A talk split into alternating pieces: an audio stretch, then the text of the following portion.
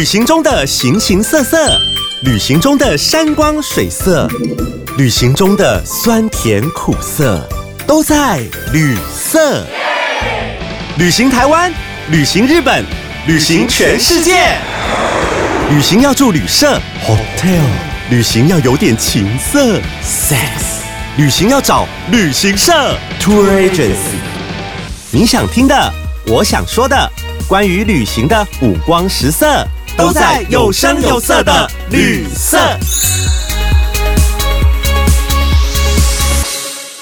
各位听众朋友，大家好，我是旅色的主持人安姑贵。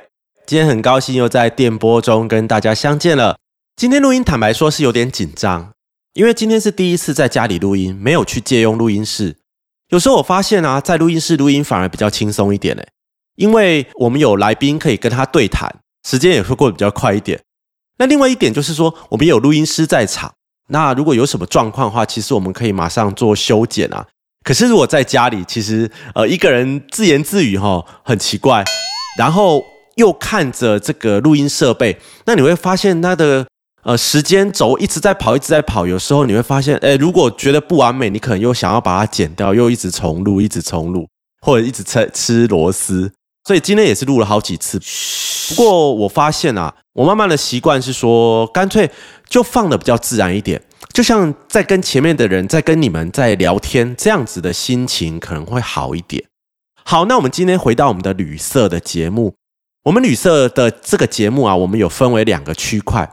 第一个区块是我们经常会邀请特别来宾，然后我们来聊一些跟旅行有关、形形色色的话题，这是我们的第一个区块。但是还有另外一个区块，就是我自己的专业。那我自己呢，其实这过去到现在都一直在帮客人规划日本旅行。规划日本旅行，当然包括日本的自由行，还有客制化的包团。比如说一个公司啊，或一个社团，他们一起要去日本旅行，像团体旅游这样子。那另外我也会帮客人做一个整体的自由行规划，包括他的行程建议啊，包括他的饭店啊，包括他的咨询等等。那我也很想把我这方面的专业分享给听众朋友知道，可是我又不想要把它弄得太硬，好像老师在上课一样。No，所以我就用了一个单元，叫做去日本自由行。去是有趣的去，趣味的去。我用这样单元的呈现方式，把一些比较软性的知识，或者是我们在自由行用得上的，或者是我自己的经验谈等等的，我把它融入在里面，然后用一个比较轻松的方式呈现给各位。那我希望各位会喜欢这样的单元。那今天也是我们这个单元第一次的上架。那我们要从哪里谈起呢？就从我最喜欢的东京上野开始吧。日本真有趣，日本金醋味，让我们一起去日本自由行。FunJapanTour.com。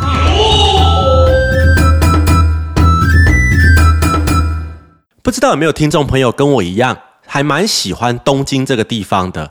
那东京对我来说呢，是一个百玩不厌的地方。像以南来讲，比如说伊豆半岛啊，然后河口湖啊。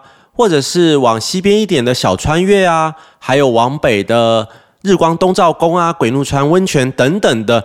其实你说要在东京玩个五六天，就算你分三四趟过去，都不见得能够把东京玩得完。特别是像我啊，我如果每次去东京，我大概啦，大概十次有八次我都会住在上野。为什么会住在上野这个地方呢？其实上野对东京来说，它其实就像副都心。就好像是台北的板桥、台北的新庄这样子。那另外一个重点是，它是一个交通枢纽。以东京来说，当然东京车站是最大的交通枢纽，还有大家知道的新宿车站。可是上野对我们来说是比较方便，是因为我们从成田机场过去，如果你是搭机到羽田，当然上野就没有那么方便。可是，如果是成田机场的话，在成田机场你要直接进到东京市区，其实只有两个方式哦，不，应该有三个方式啦。但是我是说，如果是搭电车的话，基本上观光客比较会利用的就是一个是 JR 的 NEX。那这台列车呢，它速度上没有那么快，那主要可是方便的地方是在于它穿过了东京新宿，直接可以到池袋。如果说你是住在东京或新宿或池袋这个地方的，那你可能要搭 JR 的 NEX 比较方便。那像我喜欢住在上野，我就会搭另外一条机场快线，叫做京城电铁。我们周围称它为 Skyliner 哈，Skyliner。那京城电铁呢，它是时速上比较快哦，它号称它是一百六十公里的时速。所以从成田机场，呃，不管是一航下或是二航下到上野，大概它标榜的是四十分钟，速度上是蛮快的哈。那在日本的话，我们也顺便来提醒一下，日本的国铁。哈，我们常听到日本的国铁跟私铁，国铁就是国家经营的，私铁就是私人经营的。所以你在每一个日本的车站，如果你看到它挂的是 JR，比如说 JR 新大阪啊，JR 东京啊，JR 新宿啊，哦，如果有 JR 两个字的，那它就是国铁，也就是国家经营的铁道系统。那如果是私铁，它通常就是呃一个名字而已。它比如说像日光啊，日光站它可能有 JR 日光。那它就代表说是国铁经过的日光站。那如果它上面有写一个只有是日光，那它就是私铁经过的日光站。哦，所以这两个系统的话，你到日本的话，你可以对铁路做一个初步的认识。好，回到我们上野哈，我们刚刚说到的这个京城电铁，其实它就是私铁。那私铁呢，从机场到上野只要四十分钟，对我来讲是比较方便。其实有时候我们去旅行哦，因为每分每秒都是用钱买来的。所以我都会习惯比较快一点到饭店。那既然要比较快一点，我就会选择这个速度比较快的。不过它也有个缺点，就是它的车票其实蛮贵的哦。你仔细去比较一下，我们可以分享一个哈比较省钱的方式，就是其实你也可以坐京城本线，一样是京城电铁这一条线，但是你坐的是慢车哦。慢车的话，就是速度上比较慢一点，它可能停的站比较多，它的价钱大概只有快线的一半。哦，这个你可以做参考。如果你不赶时间的话，那通常我是属于急性子型的，所以我会比较呃坐京城电铁哈，京城快线。那来到上野之后呢，哦，你会看到，哎，你不要以为这个京城电铁的这个车站啊，就是上野车站，不是哦，因为它是私铁，所以其实它距离车站还有一小段路。那其实指标都很清楚哦，你只要走出来往左边走，一直走一直走，你就可以看到我们的上野车站了。上野车站呢，是在一八八三年成立的一个老车站，现在它的外观没有什么改变，其实还蛮古色古香的。那通常上野车站也是我到达东京的时候，有时候是第一餐要用餐的地方。因为上野车站，如果你真的找不到地方可以吃饭的话，上野车站的二楼其实是蛮好选择的，它上面有可能有猪排饭啊，有寿司啊，有咖喱面啊，自己可以填饱肚子的地方。那如果没有的话，上野车站的一楼也有小小的超市，你可以买一些呃熟食啊，先带回饭店，或是先止饿一下哦，这还蛮方便的。所以上野车站是一个蛮，我觉得还蛮不错、蛮方便的地方。那同时呢，上野车站我们刚刚讲到说，上野它其实是一个交通枢纽。那它一八八三年成立的时候，它其实就是 JR 东北本线，也就是说，它从东京要连到日本东北。好，现在已经可以连至到北海道的这个，不管是新干线也好，或是东北本线，就是 JR 的电车，甚至呢，像地铁啊，银座线、日比谷线在上野都有停。哈，那银座线是东京最古老的地铁，它的终点站是浅草站，哈，距离上野只有一站而已。哈，可见当时呢，在建设这条地铁的时候，你看已经把上野跟浅草都列进去了，可见这个地方其实是蛮重要的。那除了这个以外呢，我们东京最利用率最高的应该就是山手线。那山手线它其实是绿色的车厢。如果你到了东京啊，你什么车都不会坐没关系，那一定要坐山手线。JR 的山手线呢，它是绿色的，然后它是环绕东京一圈，基本上你念得出来的大站它都会停哈，所以一般来说不太会迷路啦。这也是我为什么喜欢选择住在上野的好处哈，因为它就是山手线也是有经过那。你要到东京的，不管是哪一个大站啊，或是转乘啊，都非常非常方便，所以我们才说它这个是交通枢纽的一个地方。那呃，为什么要选择上野哈做落脚的地方？还有另外一个原因，其实我们常到日本的时候，我们都会买东西买的太过头，买菜超过了。那其实你去的时候可能行李很轻，但是你回家的时候呢，要回去的时候行李是很重的哦。所以从上野呢，因为你也可以直接搭机场快线回到机场，这对你来说拖行李的时间跟拖行李的这个花的力气啊，会少很多。这也是我选择上野啊作为一个落脚地跟作为居住地的一个另外一个最重要的原因。这个也可以让你参考看看。好，那讲到这个上野，我们来提一下它基本的一个历史地理。我们刚刚有提到上野浅草是属于东京的副都心。诶，有一个冷知识先分享给大家。其实大家都说东京是首都，但是在日本的法律上来说，东京其实不是首都。诶，诶，这个大概可能大家都比较不知道，原因是因为日本呢还没有正式的立法通过首都法。所以呢，我们一般在称东京，我们都不称首都，我们是称首都圈。所以一般你会听到日本人哈，或是正统的说法会是说啊，东京的二十三个区域，好，二十三个区，东京首都圈的二十三个区，好，所以它基本上呢，因为还没有立法作为首都，不过它是首都的地位是正常的啦，哈，这个是毋庸置疑啦，只是说在法理上它还不是一个首都。那我们讲到上野这个地方是。东京属于台东区，它其实是一个町啊。其实我们有时候念亭哈，就是一个田一个丁这个字。可是，一般大家都会念丁哈。那我是习惯念亭啊，都可以啦啊。就是这是一个丁哈，它是属于台东区。那它在东京来说，它应该是在比较像在东北方的地方。那上野呢，一般从过去江户时代，它其实是还蛮乡下，就是说比较少人住。直到了一六二五年的时候。德川将军呐，在上野这边设立了一个寺庙，叫做宽永寺。那宽永寺呢，是大概在干嘛了啊？它除了是拜拜以外，它其实就是在放德川家历代的一些将军的墓，哈，放在这边。那当时啊，以前宽永寺的这个占地非常大哦，包括现在看到的上野公园呐，还有科学博物馆等等这些地方，都是宽永寺的范围。只是后来啊，又火灾，然后又缩小了。不过宽永寺呢，在日本的地位上，哈，在德川的地位上，其实是非常高的。它其实，在以寺庙的地位来说，它跟京都的严立寺基本上，哈，基本上是差不多地位的。好，所以从那个时候开始的上野这个地方，就慢慢的开始繁荣起来的。那上野在一九四七年的时候，划入了东京的台东区，哈，东京台东不是我们台湾的台东啦，但是是一模一样的两个字，哈，就是东京的台东区。那再加上我们刚刚说，它是一个交通枢纽的地位，所以啊，嗯，这个地方就变得非常重要。那再分享一些冷知识给大家知道哈，其实上野这个地方很特别，它有日本第一个公园。日本在过去啊，先成立了五个公园，那上野公园是其中一个，好，它是算日本最早的公园。那另外还有一个什么？上野也是全日本第一家咖啡馆成立的地方哦。这个可能大家比较不知道。好，在一八八八年的时候，有一家可否茶馆，它在上野成立了。那这个可否茶馆的老板呢，跟我们历史又有一点点关系哈。他是郑成功的母亲的弟弟的后代哦。他们后来有把它规划成原来后来回到我们汉人的姓哈，就变成啊后代是郑永庆经营的。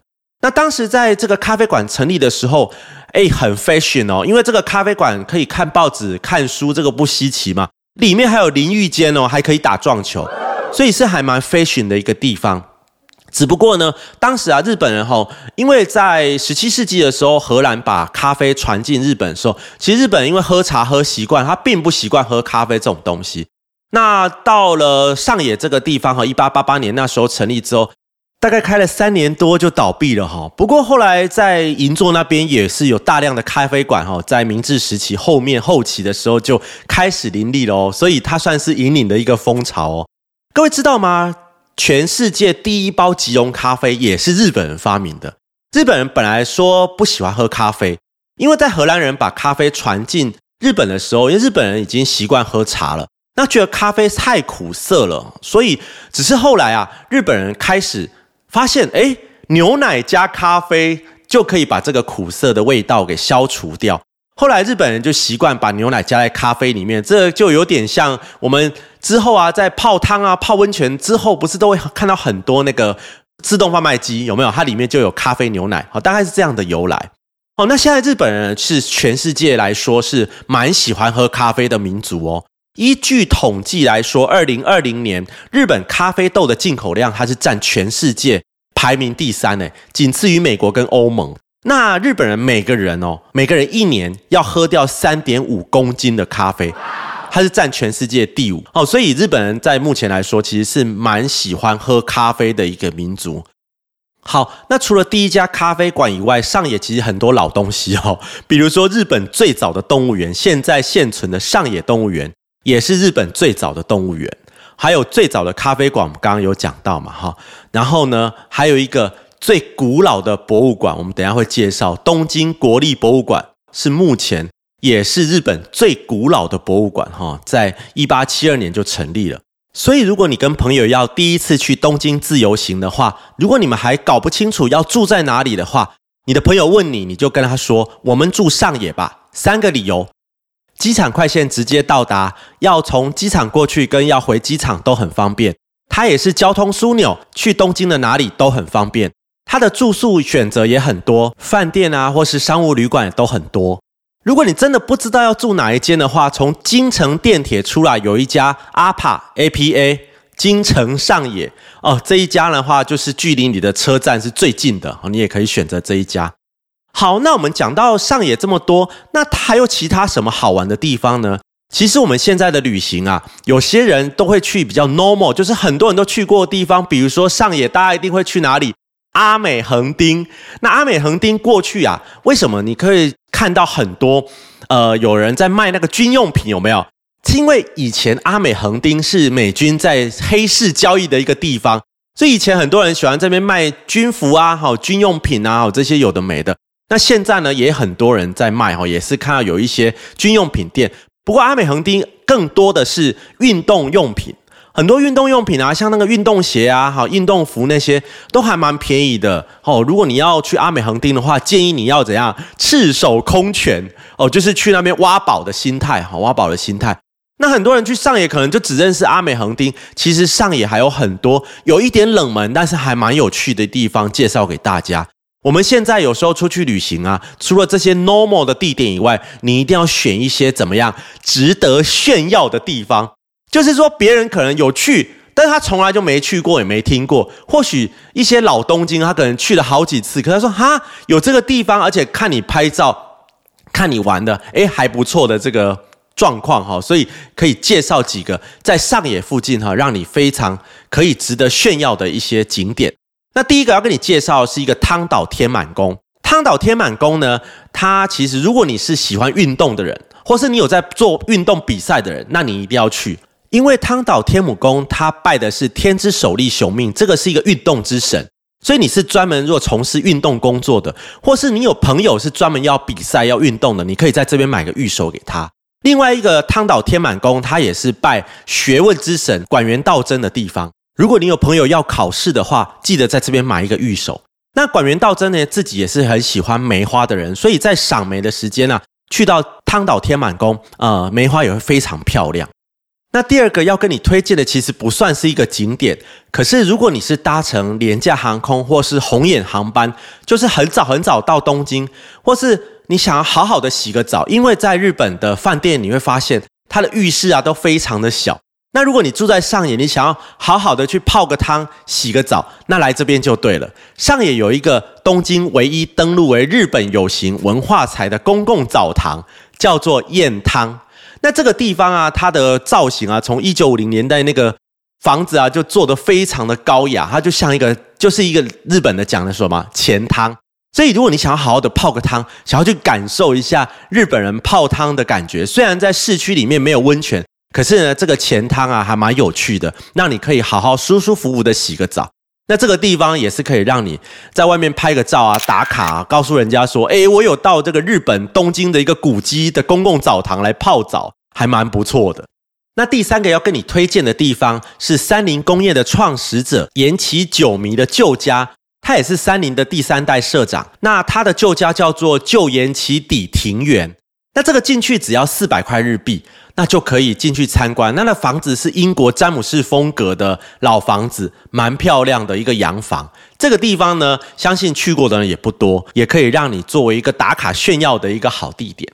那以上三个就是我们上野推荐的，有一点冷门，但是又可以让你跟你的朋友说嘴的地方。那当然，上野我们刚刚有提到，如果是比较 normal 的景点，像上野动物园啊，它是日本最古老的动物园。还有日本最大的科学博物馆，它里面有那个大型恐龙标本了。如果你是带小朋友去的话，还蛮值得去的。那另外里面还有一个忠犬八公的标本，好，日本过去有那个那个民间故事哈，就是忠犬八公。那它的雕像在涩谷，那它的标本是在就在上野的科学博物馆。那还有我们刚刚有提到东京的国立博物馆，它是日本最古老的博物馆，也坐落在上野。那如果你对西洋的美术有兴趣的话，上野的国立西洋美术馆也是非常值得让你拜访的地方。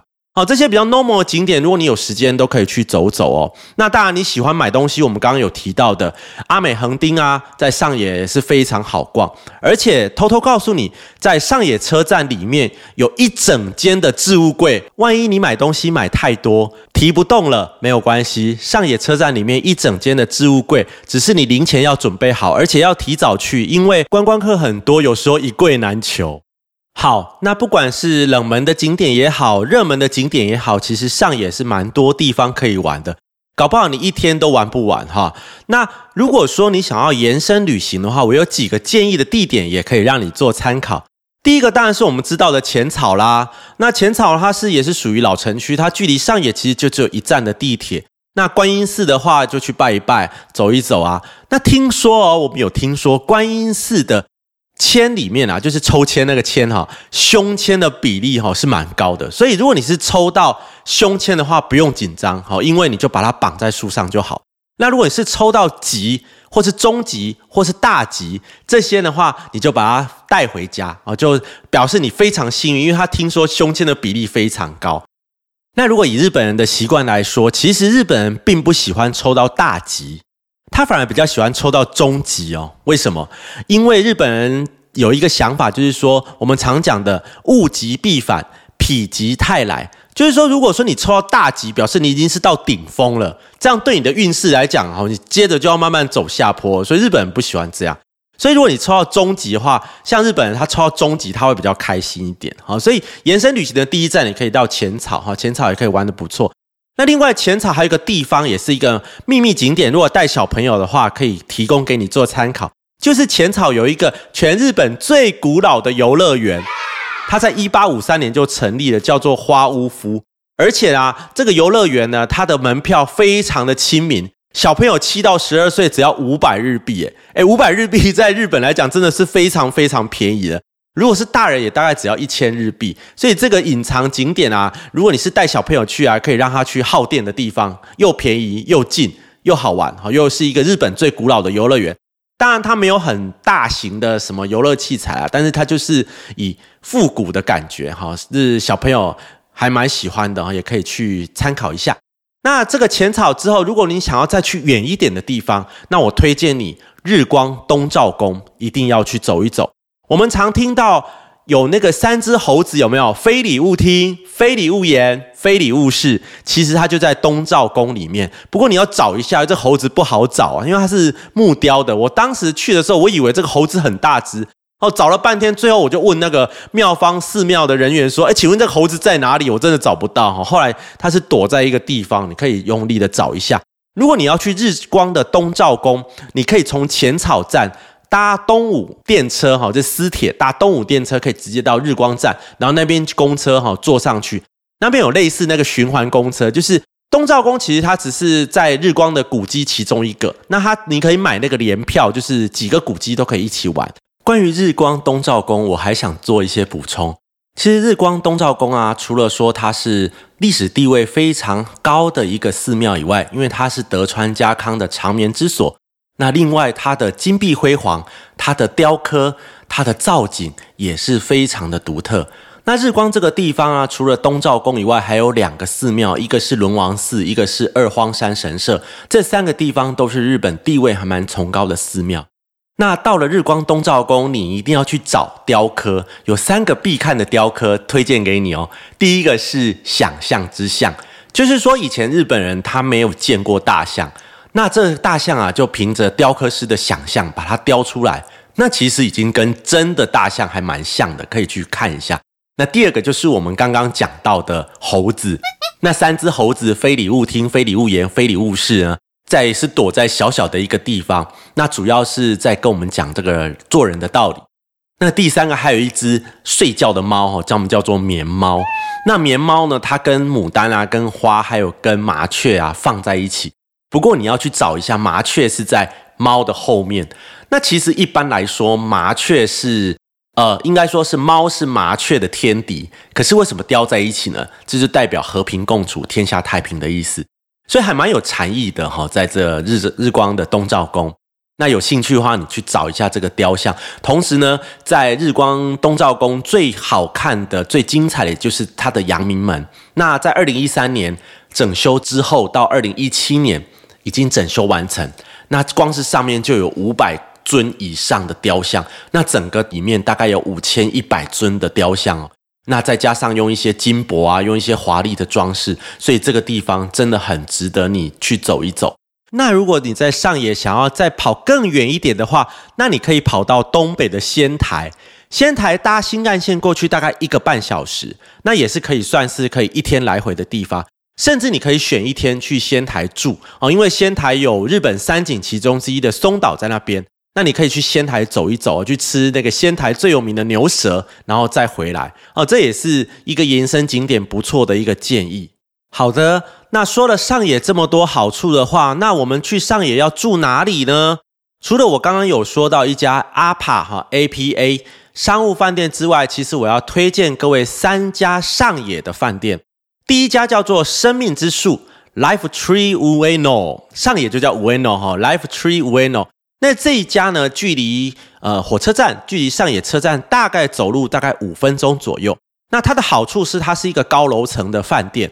它在吃早餐的地方在二十楼，所以视野非常好。这个地方，然后它也是算是在上野地区比较新一点点的饭店。那第二家要推荐给大家的叫做诺家饭店，N O H G A N O H G A 好 Hotel。那这家诺家饭店也是蛮新的，而且它有荣获到日本卫生评鉴的优等。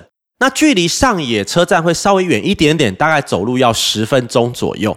可是也是一家新饭店好，这一家新饭店好。如果你是一个非常懒的人，那你也觉得你自己东西会买很多，那就推荐你第三家，也就是我自己最喜欢住的，就叫做三井花园。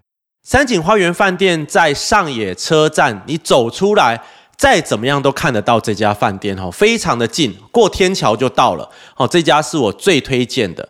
那这些饭店其实你不用去印记，因为我会把相关的资料都放在我们的连接跟我们的参考资料里面哈，只是要推荐给你哈。上上野的有三家，我个人认为很不错的饭店。基本上我推荐的饭店，第一个地点一定要离车站很近。那第二个我会以比较新哦，因为大部分的人都会习惯住比较新的饭店。那第三个呢，哦就是它的早餐或是有其他的 CP 值，比如说它有浴场啊。它有早餐啊，它有高楼层，这种额外的 CP 值高的饭店呢都是我推荐的一个依据。一般来说，呃，住对我来说是比较重要啊。那当然，如果我们出去日本旅游，吃也是很重要。那在上野，我要推荐两家猪排饭，就是我自己因为很喜欢吃猪排饭，所以去到日本到哪里都会找一下看有没有好吃的猪排饭。那在上野地方呢，有一个就是我们在节目刚开始讲的上野车站的二楼，叫做卡兹库拉。